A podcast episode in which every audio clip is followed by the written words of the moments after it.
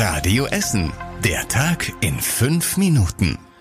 Am 15. Dezember mit Kai Fedrau. Guten Abend. Autofahrende bei uns in Essen brauchen weiter viel Geduld. Die A42-Brücke über den Rhein-Herne-Kanal bleibt noch länger gesperrt.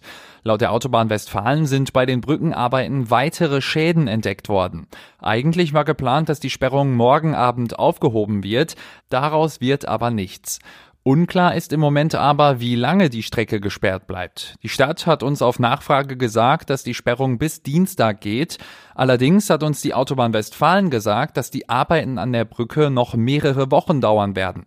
Die Brücke muss erst auf mögliche weitere Schäden überprüft werden. Es kann also sein, dass die Sperrung dort noch über den Dienstag hinausgeht. Nach der Explosion in einem Wohnhaus in Steele gibt es jetzt neue Infos. Seit heute ist klar, wer in dem Gebäude ums Leben kam. Die Polizei hat mitgeteilt, dass es sich um den 68-jährigen Bewohner der Erdgeschosswohnung handelt. Der Mann wurde seit der Explosion am Samstagabend vermisst. Eine andere Bewohnerin war aus dem Fenster gesprungen und kam schwer verletzt ins Krankenhaus. Ihr Zustand ist mittlerweile stabil. Die Ermittlungen nach der Brandursache laufen weiter. Die Polizei ermittelt in alle Richtungen.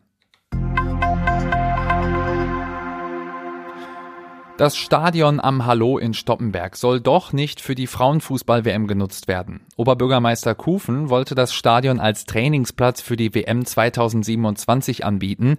Die Politiker im Sportausschuss haben die Pläne aber überraschend abgelehnt. Es war unklar, ob vorher noch in das Stadion investiert werden muss und in welcher Höhe sich die Stadt an den Kosten beteiligen müsste. Für die Frauen-WM 2027 hat sich Deutschland gemeinsam mit Belgien und den Niederlanden beworben. Der Bau des neuen Tunnels am Bahnhof in Kettwig kommt nicht voran. Eigentlich sollte in diesem Jahr ein Ingenieurbüro mit den Planungen beauftragt werden. Das wird jetzt aber noch etwas dauern, hieß es gestern von der Stadt im Verkehrsausschuss. Der Tunnel unter den Gleisen soll verlängert werden. Unter einem Ausweichgleis soll es weitergehen in Richtung Ruhr. Von dort sollen Spaziergänger und Fahrradfahrer dann weiter auf den Weg an der Ruhr kommen. Die Planung für dieses Projekt läuft schon seit vielen Jahren. Es gibt immer wieder Verzögerungen.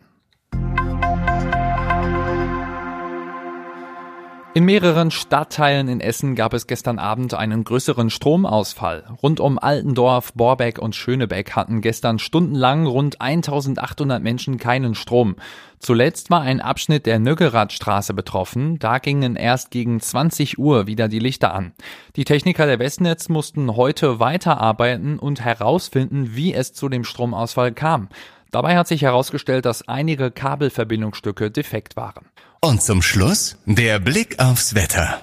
In der kommenden Nacht bleibt es weitestgehend trocken, bei Werten um die 5 Grad. Morgen starten wir dann wieder mit vielen Wolken in den Tag und am Abend ist dann auch leichter Regen möglich und wir kriegen 9 Grad. Und das war alles Wichtige aus Essen für heute. Auch am Wochenende gibt es hier wieder alle aktuellen Infos bei uns. Morgen dann wieder ab 7 Uhr. Ich wünsche euch einen schönen Abend.